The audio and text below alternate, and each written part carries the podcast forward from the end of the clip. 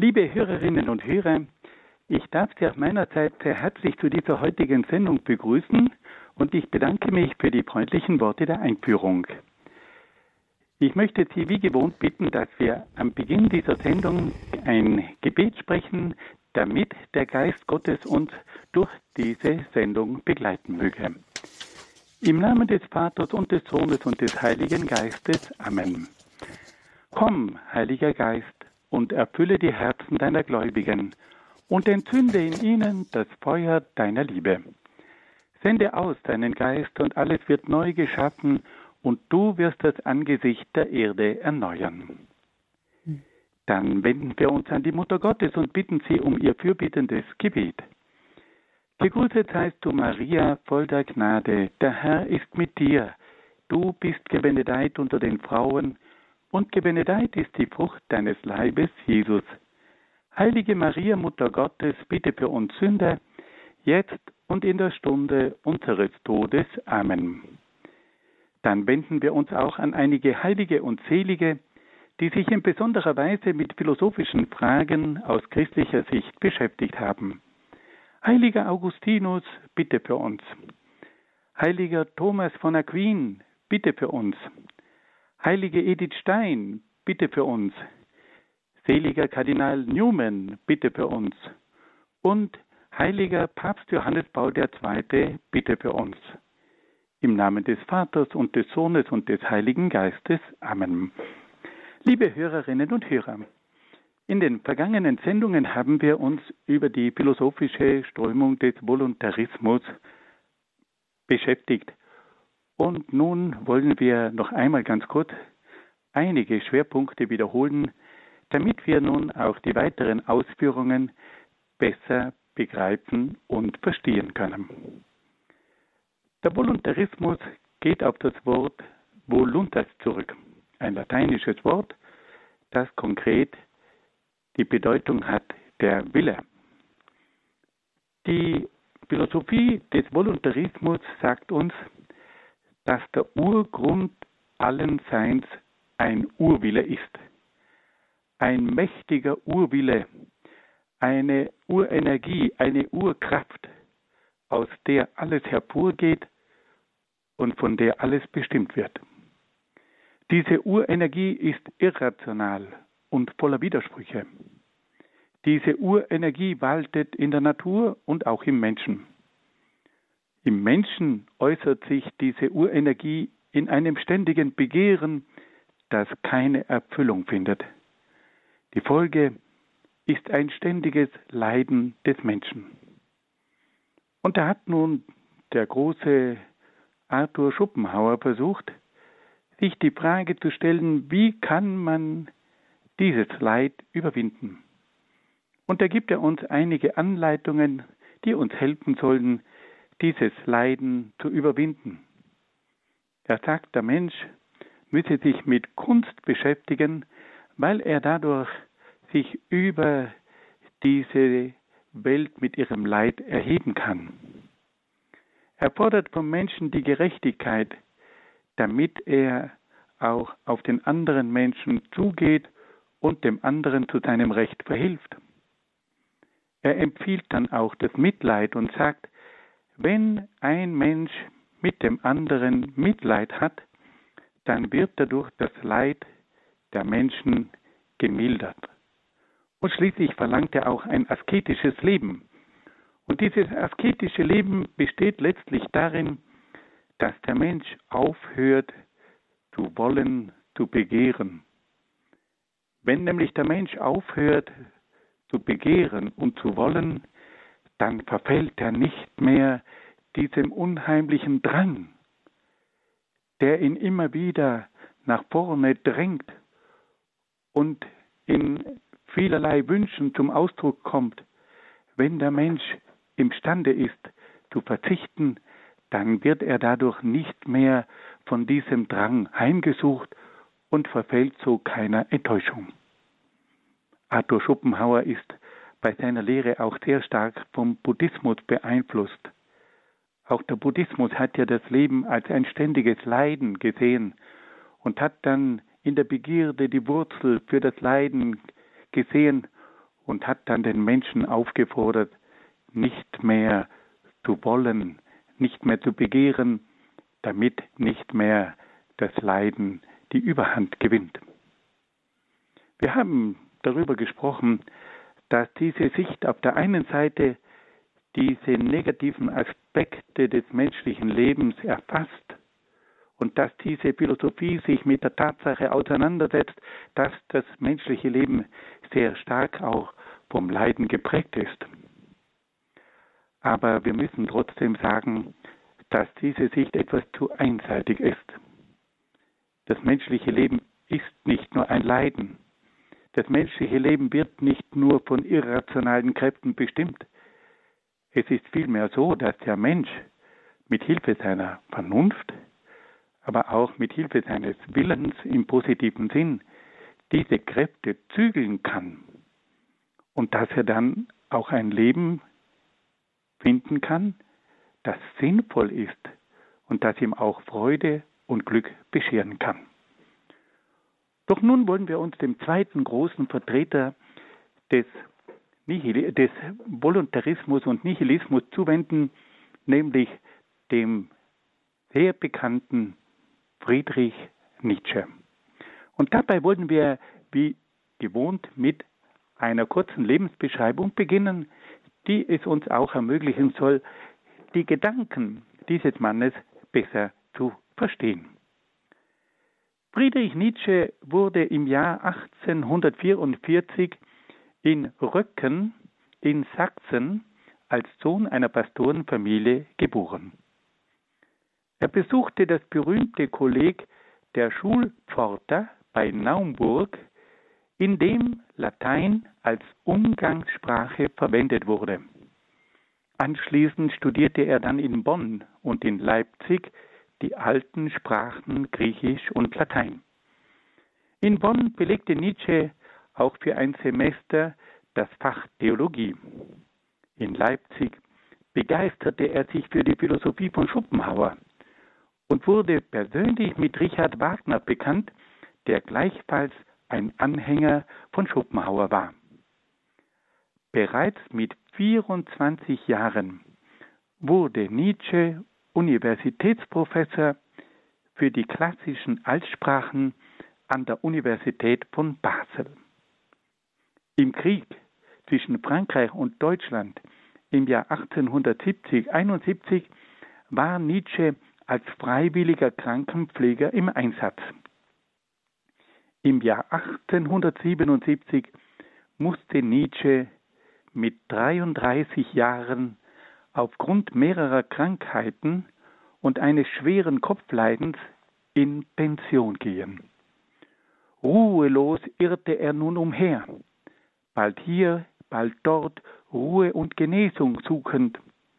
Er hielt sich unter anderem in Nizza, in Venedig, in Riva, in Rapallo, in Rom, in Genua und dann vor allem auch in Sils Maria im Engadin in der Schweiz auf. Im Jahr 1889 fiel er in geistige Umnachtung und wurde dann bis zu seinem Tod von seiner Mutter und seiner Schwester gepflegt. Friedrich Nietzsche starb im Jahr 1900 in Weimar. Wir sehen also, dass dieser Mann im Grunde genommen ein tragisches Schicksal hatte. Er war hoch und höchst begabt und hatte die Möglichkeit, viel zu studieren. Und sein Genie kam auch darin zum Ausdruck, dass er bereits mit 24 Jahren Universitätsprofessor war. Aber dann wurde er Opfer einer schleichenden Krankheit. Und Nietzsche hat gespürt, dass er nicht allzu lange Zeit hatte, seine Gedanken zum Ausdruck zu bringen.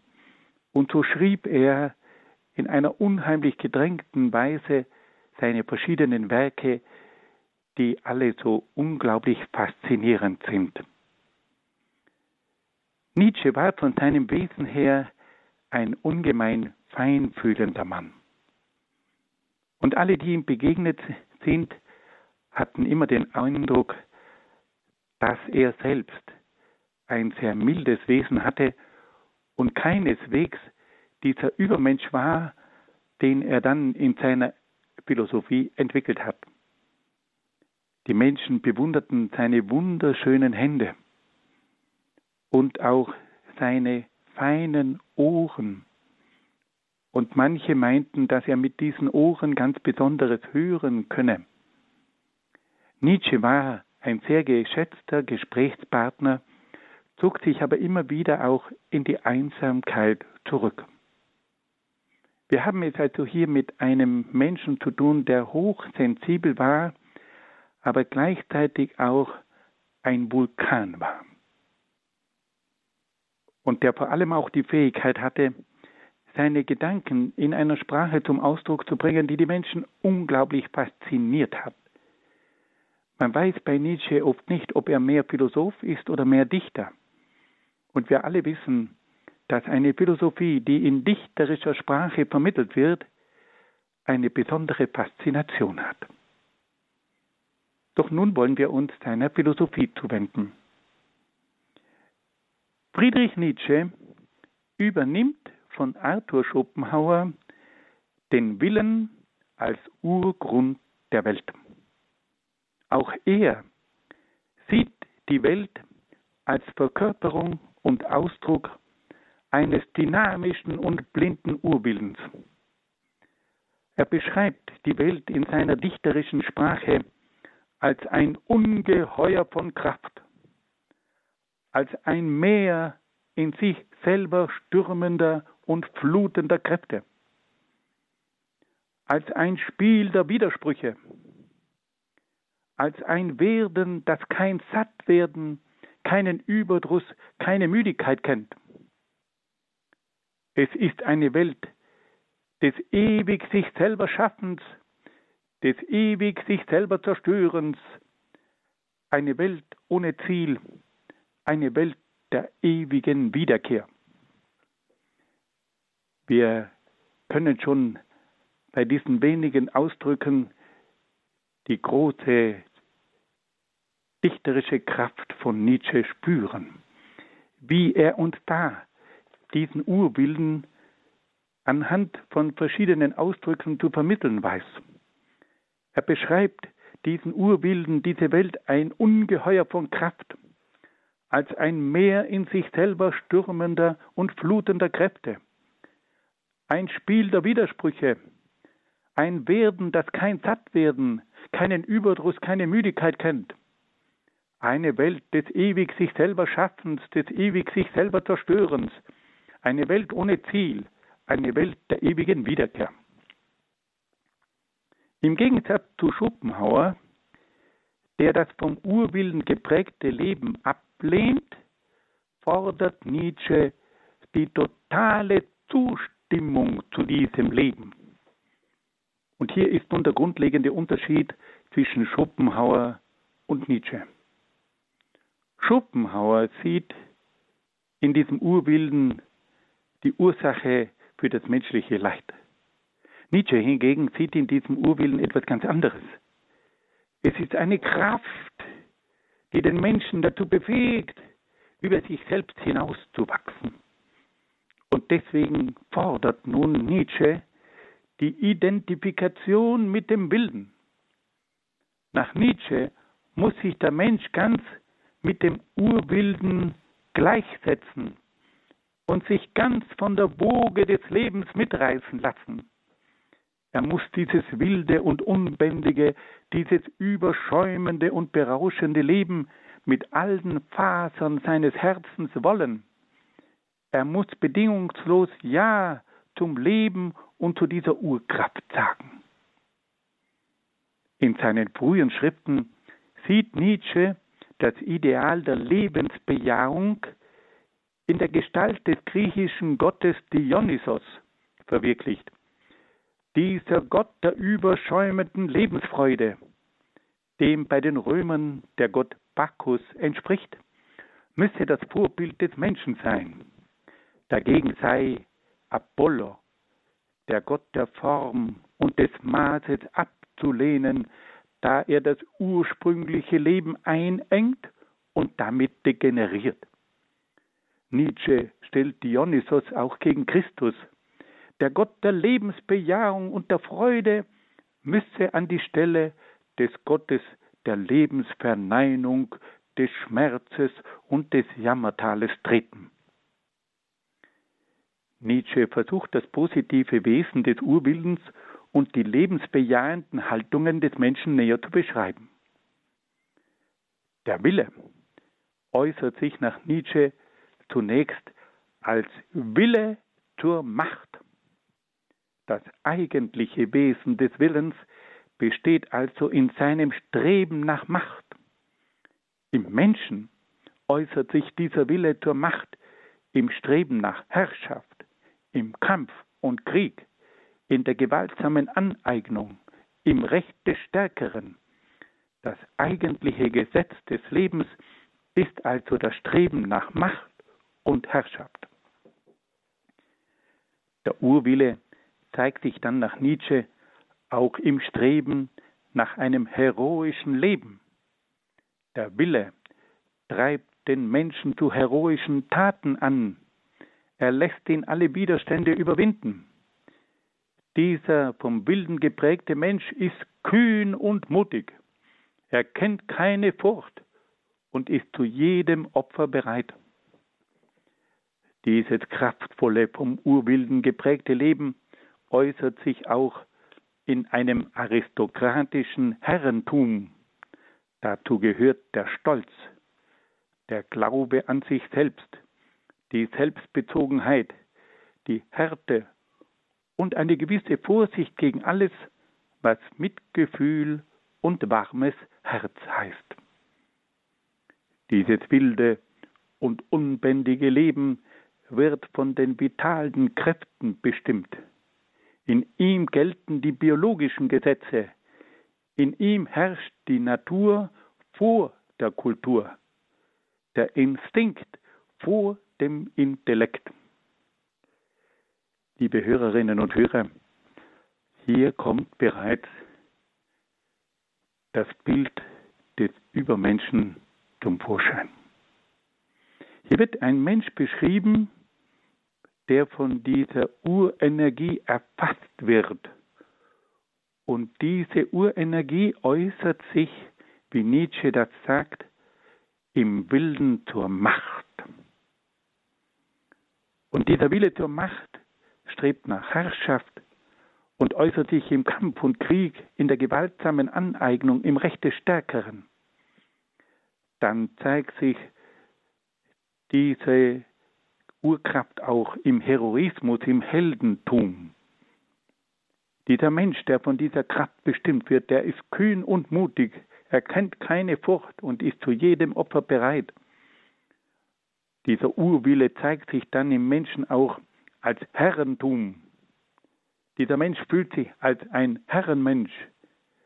Er ist vom Stolz, vom Glauben an sich, von Selbstbezogenheit, von Härte bestimmt. Und alles, was Mitgefühl und Herz heißt, ist ihm verdächtig. Es ist ein Mensch, der von den vitalen Kräften bestimmt wird. Und in diesem Menschen bestimmen die biologischen Gesetze, was zu tun ist. Und da hat die Natur Vorrang vor der Kultur. Und der Instinkt herrscht über den Intellekt.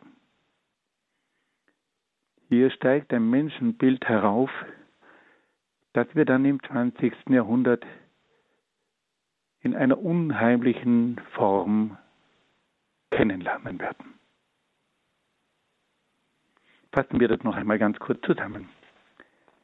Wir haben gehört, dass Friedrich Nietzsche als Sohn einer Pastorenfamilie in Sachsen geboren wird, dass er dann an der berühmten Schulpforta bei Naumburg studiert hat, dass er anschließend in Bonn und Leipzig die alten griechischen, die alten Sprachen Griechisch und Latein studiert hat und dass er bereits mit 24 Jahren Universitätsprofessor war an der Universität von Basel.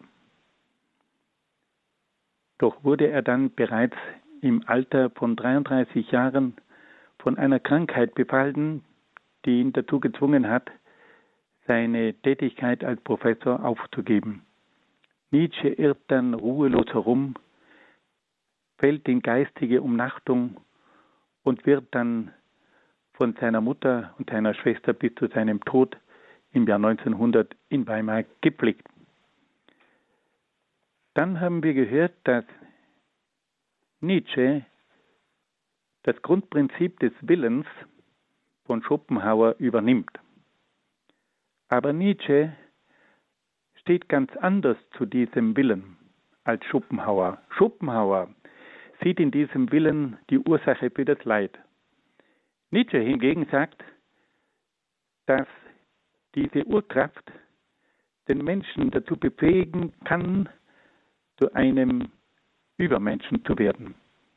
Und dieser Übermensch ist geprägt von der, vom Willen zur Macht, vom Heroismus, vom Herrentum und von den vitalen Kräften. Nun hören wir ein wenig Musik. Liebe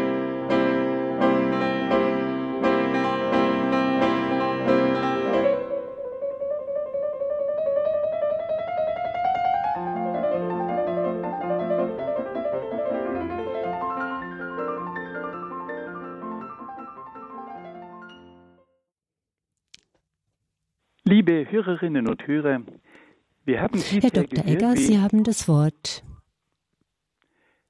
Liebe Hörerinnen und Hörer, wir haben bisher gehört, dass Friedrich Nietzsche versucht hat, uns einen Menschen vorzustellen, der von der Urkraft des Willens geprägt wird. Nun hört wir in einem zweiten Teil, wie Friedrich Nietzsche versucht, alle jene Kräfte, zu benennen, die diesen machtvollen Menschen behindern können, seine Entfaltung anzustreben. Nietzsche wendet sich dann, wie er das nennt, gegen alle lebensfeindlichen Mächte, die dieses kraftvolle und ursprüngliche Leben in Frage stellen.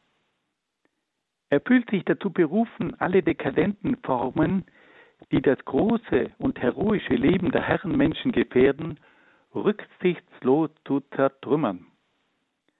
Nietzsche wird deshalb auch der Philosoph mit dem Hammer genannt.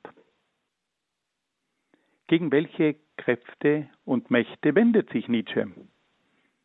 Nietzsche wendet sich zunächst gegen die Moral, weil sie dem ursprünglichen und vitalen Leben Fesseln anlegt.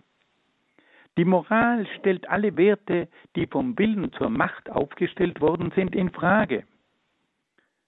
Die Moral ist gegen alle heroischen und herrischen Werte wie Macht, Stolz, Größe, Kampf, Krieg und so weiter.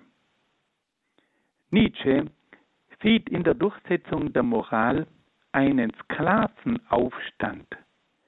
Die Schwachen und zu kurz gekommenen bedienten sich der Moral, um die aristokratischen Herrenmenschen besiegen zu können. Sie stellten die lebensbejahenden Werte als schlecht hin und traten im eigenen Interesse für Werte wie Demut, Güte, Mitleid, Geduld und so ein. Mit Hilfe dieser Antiwerte stellten sie aber das eigentliche Leben, und die ihnen überlegenen Herrenmenschen in Frage. Nietzsche sieht vor allem im Judentum und Christentum die hauptverantwortlichen Mächte für die moralische Revolution der Schwachen gegen die Starken. Nietzsche sagt also, dass die Schwächeren die Moral dazu verwendet haben, um die Herrenmenschen anzuklagen. Und sie haben ihnen vorgehalten, dass sie unmoralisch seien. Sie haben also die Moral als Waffe eingesetzt, um diese Herrenmenschen mit ihren Eigenschaften anzuklagen. Und Nietzsche sagt, das ist gefährlich, weil man mit Hilfe der Moral diese wunderbaren Kräfte des vitalen Menschen, des heroischen Menschen des Machtmenschen angreifen kann. dann wendet sich Nietzsche auch ganz entschieden gegen die Demokratie. Die Demokratie ist für ihn die Regierungsform der Herde und der Masse. Entscheidend sind in der Demokratie nicht mehr die Fähigkeit und die Tüchtigkeit, sondern die größere Anzahl der Stimmen. Die Politik wird nicht mehr von der Minderheit der Begabten und Starken, sondern von der Mehrheit der Unfähigen und Schwachen bestimmt. Nietzsche sieht in der Demokratie auch die Ursache künftiger Tyrannei. Da die Mehrheit nicht imstande ist, sich selbst zu regieren, brauchen sie die Befehle eines Tyrannen. Nietzsche sieht in der Demokratie aber auch die Wurzel einer kommenden Anarchie. Da nun jeder die gleichen Rechte hat, kommt es zur Auflösung jeder Ordnung, die von den Herrenmenschen aufgestellt worden ist. Dann bekämpft Nietzsche auch den Sozialismus. Er glaubt, dass die sozialistische Gesellschaftsform zur Gleichschaltung aller Menschen führt. Ihre organisierte Wohlfahrt und Sicherheit bedeutet auch eine Gefährdung der Lebenstüchtigkeit. Der Sozialismus bedeutet daher das Ende des Herrenmenschen und führt zur Lebensuntüchtigkeit. Nietzsche sieht dann auch im Intellektualismus eine Gefahr für den Herrenmenschen. Das Denken der Intellektuellen ist zu abstrakt und damit lebensfremd. Die Wissenschaft der Gelehrten und Professoren ist nicht imstande, das Leben als solche zu erfassen. Zum Begreifen des Lebens braucht es nach Nietzsche nicht den Intellekt, sondern den sicheren Instinkt. Und weiter geht es. Nietzsche ist auch ein Gegner des Feminismus. Er sieht im Feminismus eine Entartung der Frau. Die wirtschaftliche und rechtliche Selbstständigkeit, aber auch die höhere Bildung und die politische Aktivität der Frau führen zu einem Verlust ihrer weiblichen Instinkte und gefährden damit ihre weibliche Natur. Die Emanzipation führt nach Nietzsche dazu, dass die Frau ihrem eigentlichen Beruf, nämlich dem der Mutter, nicht mehr gerecht wird. Dann führt Nietzsche einen weiteren Grund an, und diesen Grund sieht er im Pessimismus.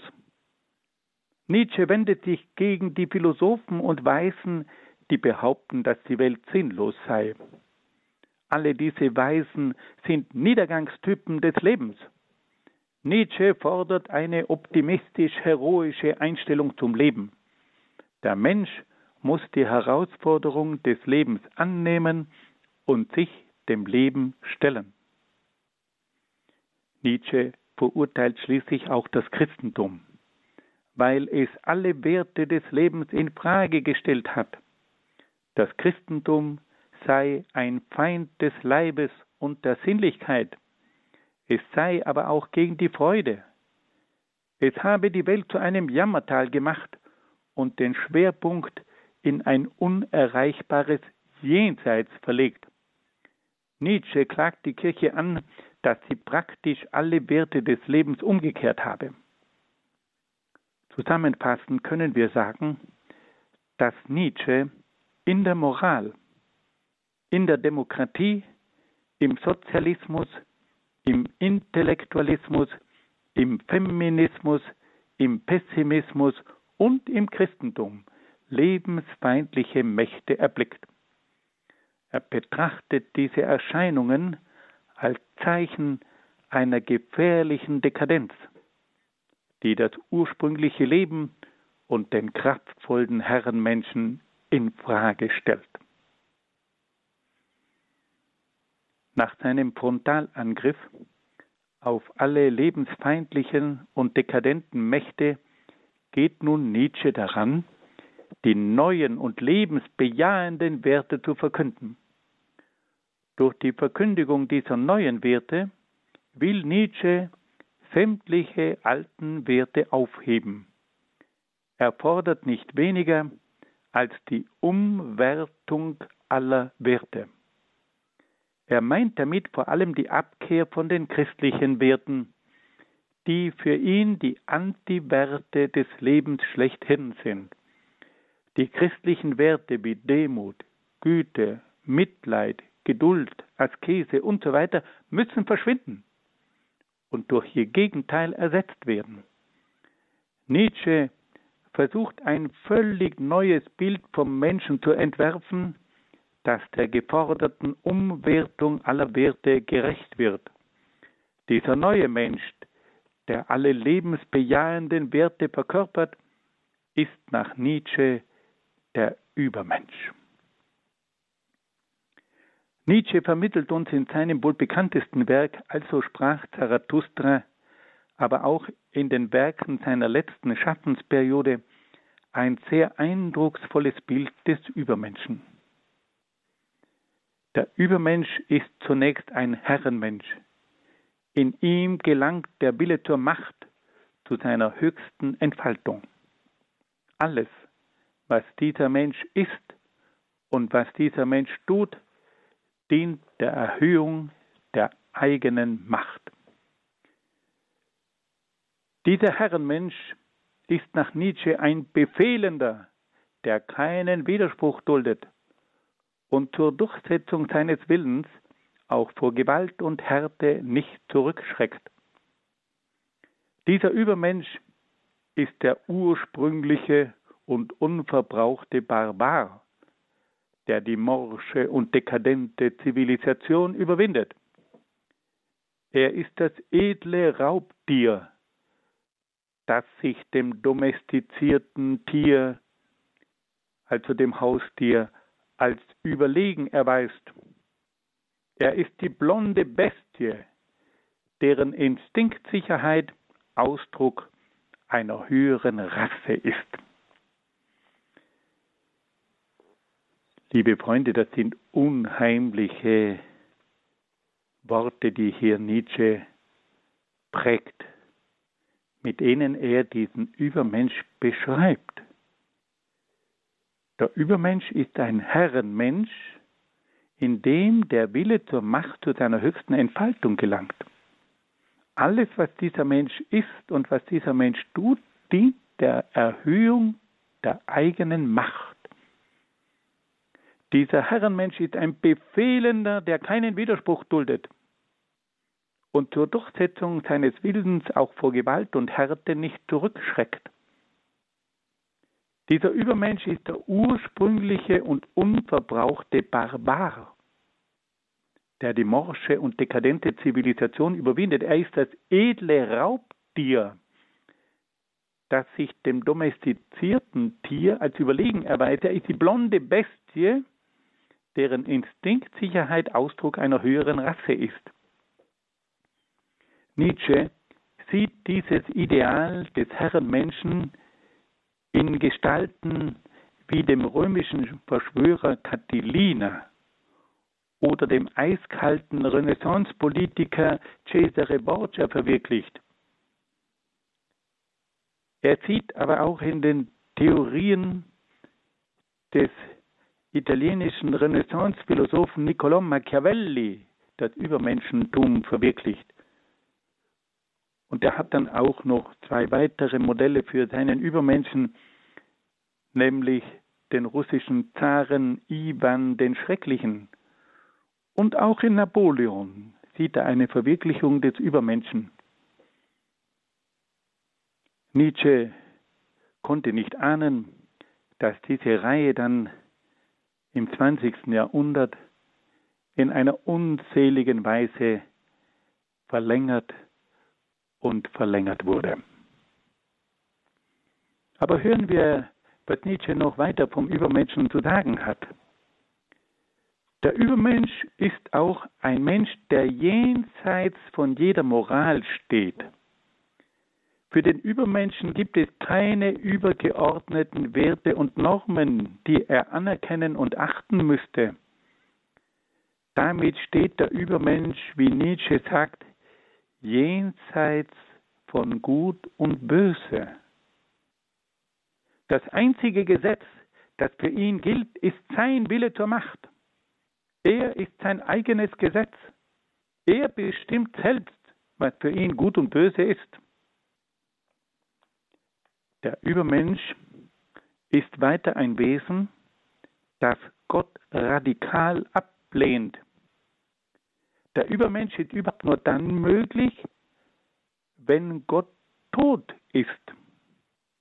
Deshalb muss der Übermensch zuerst Gott töten, damit er selbst dann als der neue Gott auftreten kann. Nur wenn Gott tot ist, kann der Übermensch ungehindert sein eigener Herrgott sein. Der Übermensch könnte es niemals ertragen, einen Gott über sich zu haben. Er will von niemandem abhängig sein. Er will niemandem gehorchen. Als absolutes Wesen kann nur er selbst Gott sein.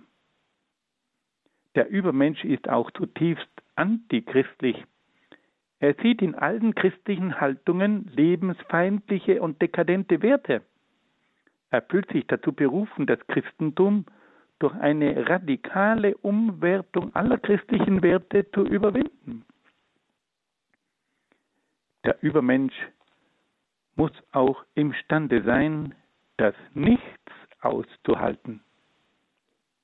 Er hat jeden Scheinsinn durchschaut und macht sich keine Illusionen mehr. Er hat alles Tröstende, Heilige, Heilende, alle Hoffnung, allen Glauben an verborgene Harmonie, an zukünftige Seligkeiten und Gerechtigkeiten geopfert. Er hat sogar Gott für das Nichts geopfert. Das bedeutet aber, dass er nun die Sinnlosigkeit des Lebens ertragen muss. Er muss dieses Dasein ohne Sinn selbst in der Form einer ewigen Wiederkehr bejahen. Das ewige Nichts ist das Schicksal des Übermenschen. Der Übermensch verkörpert dann auch die Rasse der Zukunft. Er ist der Vertreter jener Herrenrasse, die in Zukunft die Erde beherrschen und nach ihrem Willen gestalten wird. Diese Herrenrasse stellt die Verkörperung von allem Starken und Lebenstüchtigen dar. Sie hat aber auch die Aufgabe, alles Schwache und Lebensuntüchtige rücksichtslos auszumerzen. Nietzsche hat sogar von der Züchtung des Übermenschen und von der Kreuzung der optimalen Eigenschaften verschiedener Rassen gesprochen. Der Übermensch ist nach Nietzsche der eigentliche Sinn der Erde. Der Sinn der Erde und der Geschichte ist also nicht der gewöhnliche Mensch, sondern die paar Exemplare beziehungsweise jene Rasse von Übermenschen, in denen es zur vollen Entfaltung des Willens zur Macht kommt. Die gewöhnlichen Menschen stehen nur im Dienst des Übermenschen und ermöglichen es diesem, sein höheres Menschsein auszuüben. Die gewöhnlichen Menschen sind gewissermaßen nur Nebenprodukte der Spezies Mensch. Entscheidend ist einzig und allein der Übermensch. Er ist der Sinn der Erde. Zusammenfassend können wir sagen, dass der Übermensch von Nietzsche folgende Eigenschaften aufweist. Er ist ein Herrenmensch, der jenseits von Gut und Böse steht und nach seinem eigenen Gesetz lebt. Er ist ein radikaler Atheist, der Gott ablehnt und bekämpft, weil er sein eigener Gott ist. Er ist aber auch radikal antichristlich eingestellt und fühlt sich dazu berufen, das lebensfeindliche Christentum zu überwinden. Er hat jede Art von falscher Geborgenheit und Hoffnung aufgegeben und muss daher imstande sein, das Nichts auszuhalten. Er ist weiter der Vertreter einer neuen Herrenrasse, die die Welt nach ihrem Willen regieren und alles Schwache und Lebensuntüchtige ausmerzen wird. Er ist schließlich der eigentliche Sinn der Erde. Nun hören wir wieder ein wenig Musik.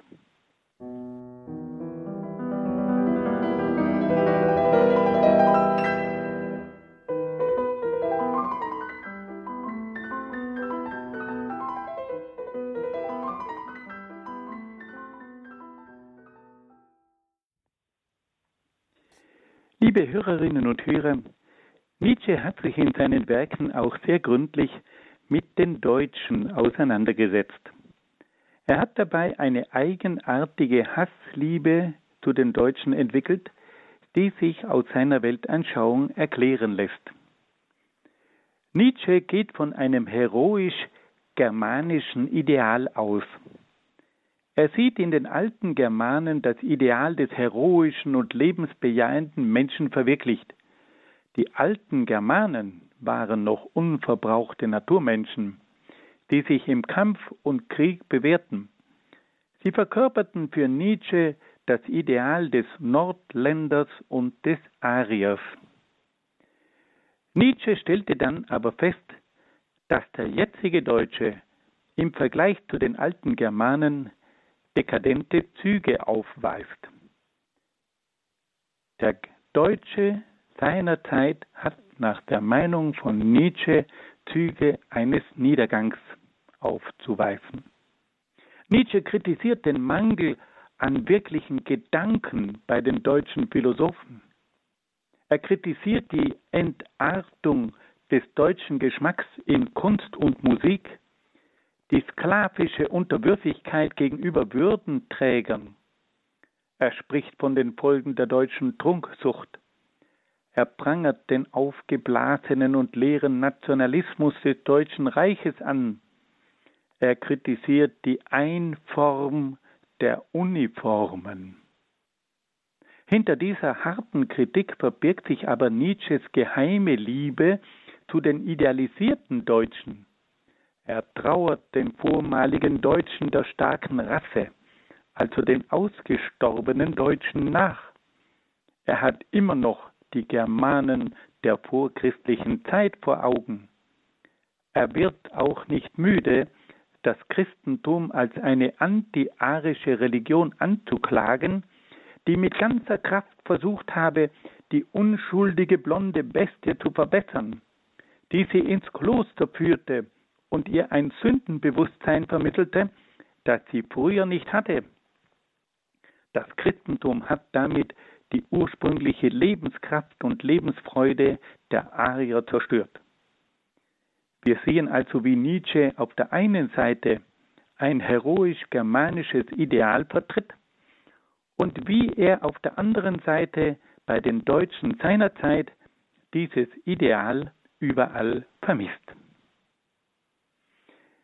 Nietzsche hat nicht nur die unheimliche Philosophie über den Übermenschen und die arische Rasse entwickelt. Nietzsche war auch der große Prophet und Diagnostiker des kommenden Nihilismus. Er hatte einen unheimlich hellsichtigen Blick für die Entwicklung Europas im 20. Jahrhundert er spürte, dass der Verlust jeder Metaphysik zu einer nihilistischen Seelenstimmung führen würde, die in allem das Nichts und die völlige Leere spürte. Er ahnte bereits die praktischen Auswirkungen dieser kommenden Lehre.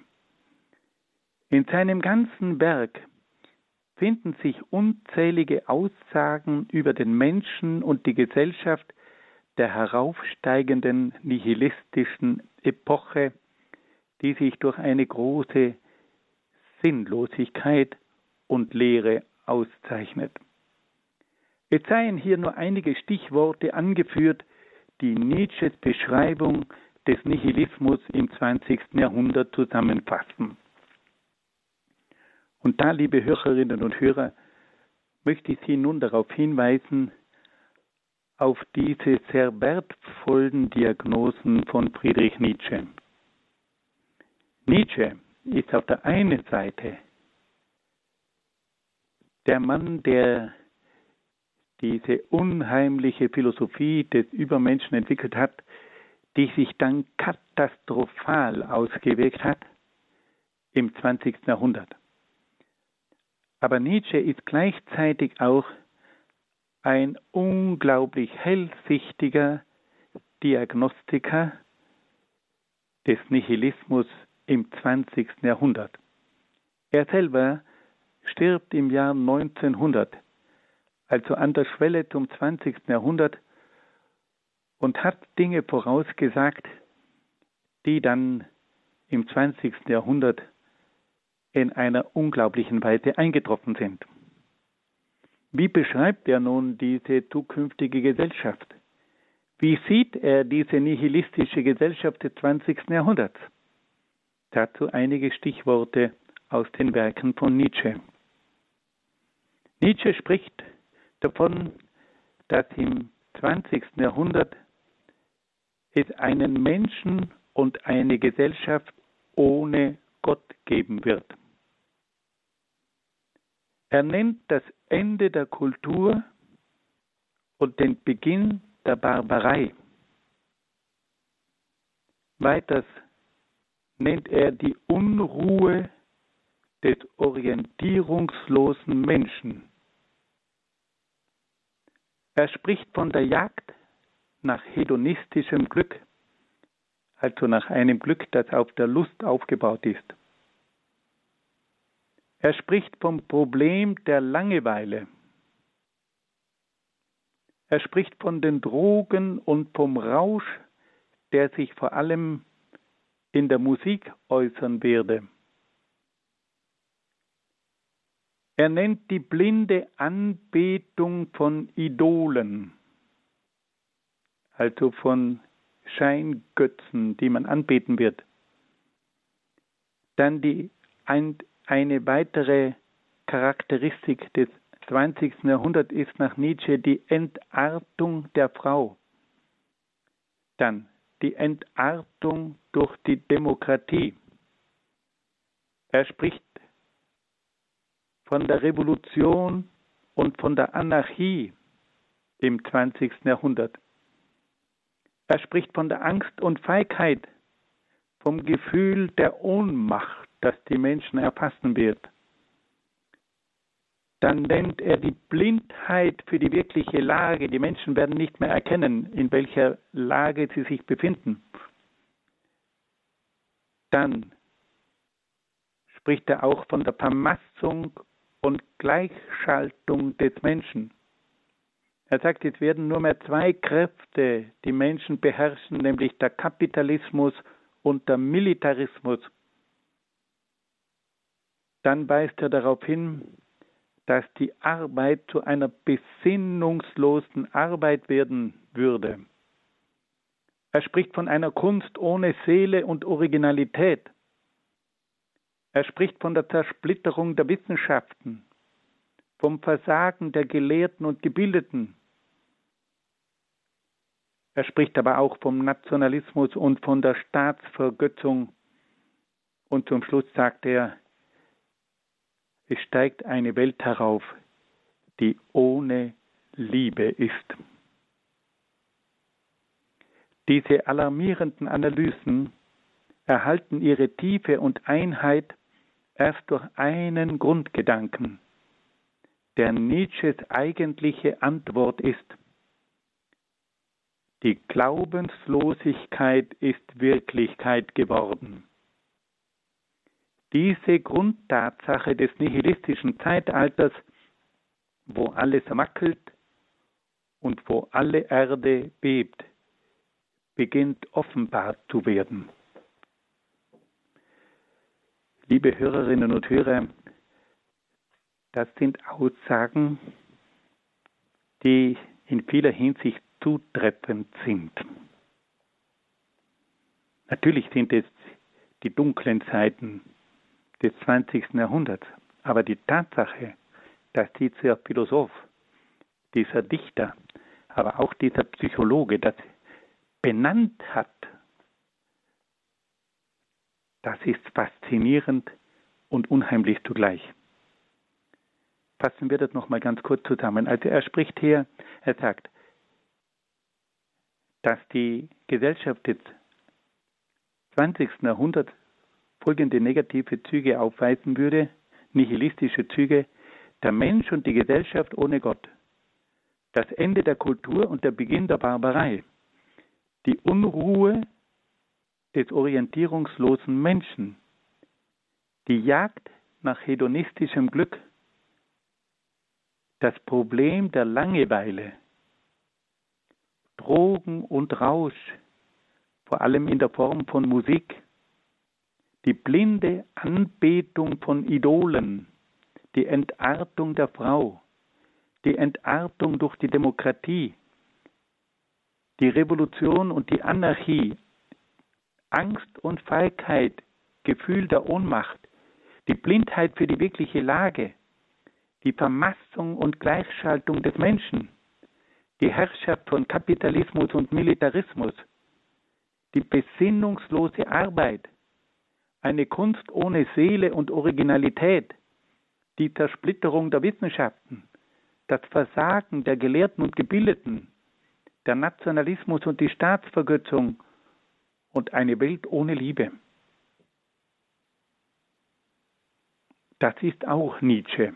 Also Nietzsche hat auf der einen Seite diese unheimliche Philosophie von einem Übermenschen entwickelt, der vom Willen zur Macht bestimmt ist, der jenseits von Gut und Böse steht und so weiter. Aber auf der anderen Seite hat er auch diese Kennzeichen einer nihilistischen Epoche aufgezeigt.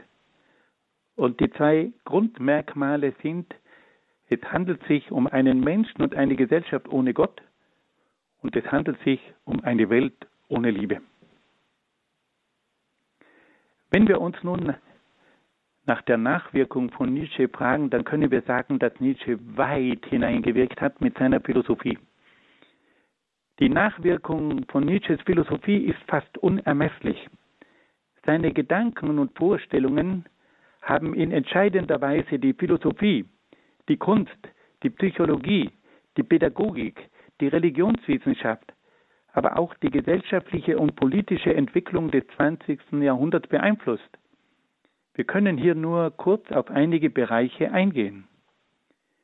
Nietzsche gehört zu den großen Meistern der deutschen Sprache. Seine Sprachgewalt, aber auch seine sprachliche Musikalität sind einzigartig seine visionäre, beschwörende, ja fast betörende Eindringlichkeit der Sprache hat aber auch etwas Verführerisches und Gefährliches an sich. Nietzsche war ein dichter Philosoph, wie er in einer so geballten Art nie vorher und nie nachher im deutschen Sprachraum aufgetreten ist. Nietzsche hat dann auch als Diagnostiker und Prophet des Nihilismus eine gewaltige Nachwirkung gehabt. Viele seiner Diagnosen erwiesen sich als unbedingt zutreffend. Viele seiner Ankündigungen haben sich in erstaunlicher Weise erfüllt. Es scheint sogar, dass die prophetischen Diagnosen von Nietzsche immer aktueller werden. Es ist anzunehmen, dass die Auseinandersetzung mit dem Denken Nietzsches in Zukunft immer noch von großer Bedeutung sein wird. Nietzsche war dann auch ein psychologischer Denker. Er hatte ein außergewöhnliches Einfühlungsvermögen und durchschaute viele innermenschliche Vorgänge. Nietzsches Philosophie war aber auch das geistige Fundament der Individualpsychologie von Alfred Adler. Dieser lehrte in Anlehnung an Nietzsche, dass der Wille zur Macht die entscheidende Kraft des Menschen sei. Wenn dieser Wille zur Entfaltung gelangt, sei der Mensch erfüllt und glücklich. Wenn er hingegen nicht zur Entfaltung gelangt, bekomme der Mensch einen Minderwertigkeitskomplex. Nietzsches Philosophie hat dann vor allem maßgeblich die Ideologie des Nationalsozialismus beeinflusst.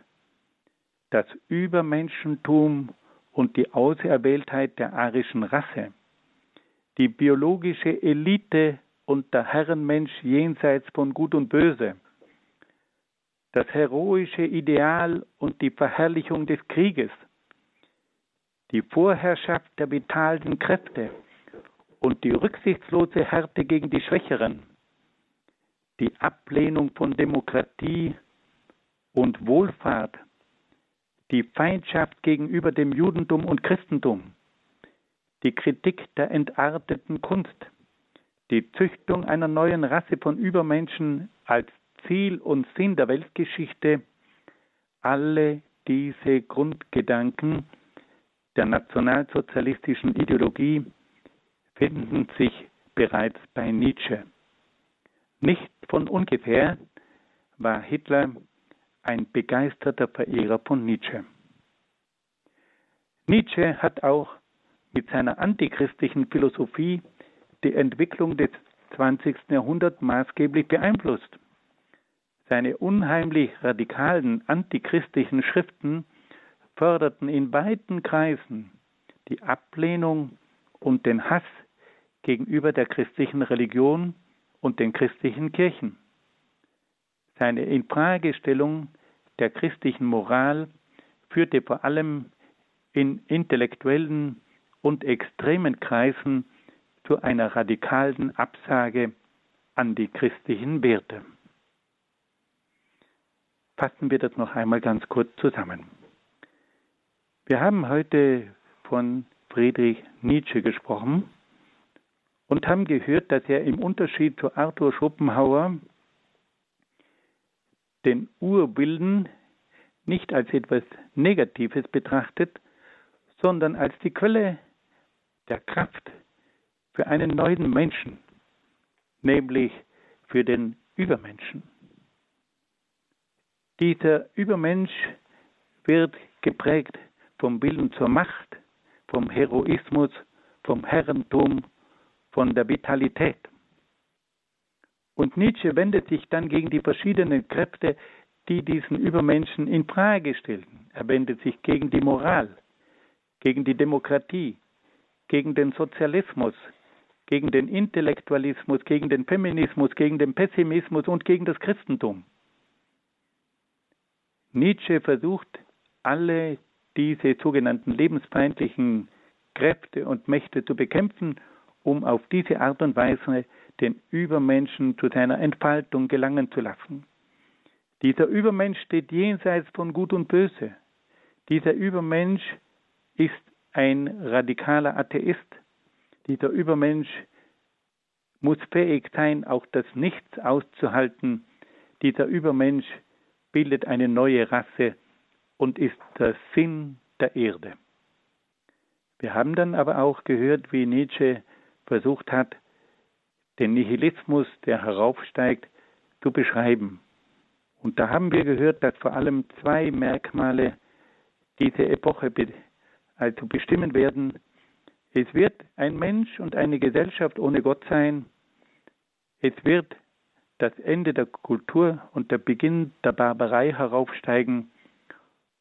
Und es wird dann zu verschiedenen Entwicklungen kommen, die schließlich zu einer Welt ohne Liebe führen.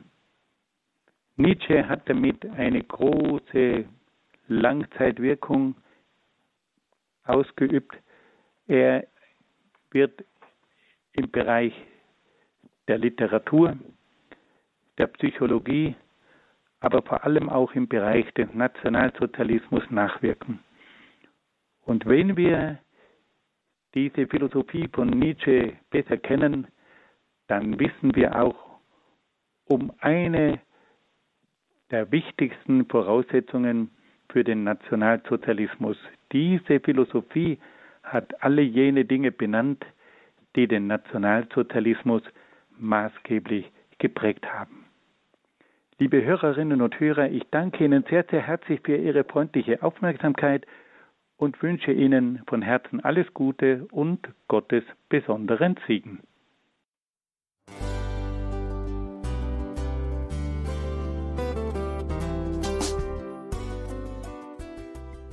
Liebe Zuhörerinnen und Zuhörer, vielen Dank, dass Sie unser CD- und Podcast-Angebot in Anspruch nehmen.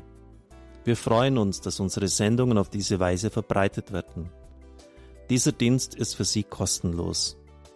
Für uns ist er allerdings mit einem nicht unerheblichen finanziellen Aufwand verbunden. Deshalb sind wir für jede Spende dankbar. Alle Bankverbindungen unserer Spendenkontos können Sie über unsere Homepage horeb.org unter dem Menüpunkt Spenden einsehen. Dort besteht auch die Möglichkeit, online zu spenden. Natürlich nach den neuesten Sicherheitsstandards. Sie können diese Informationen auch bei unserem Hörerservice unter der Telefonnummer 08328 921 110 erfragen. Ich wiederhole die Rufnummer 08328 921 110.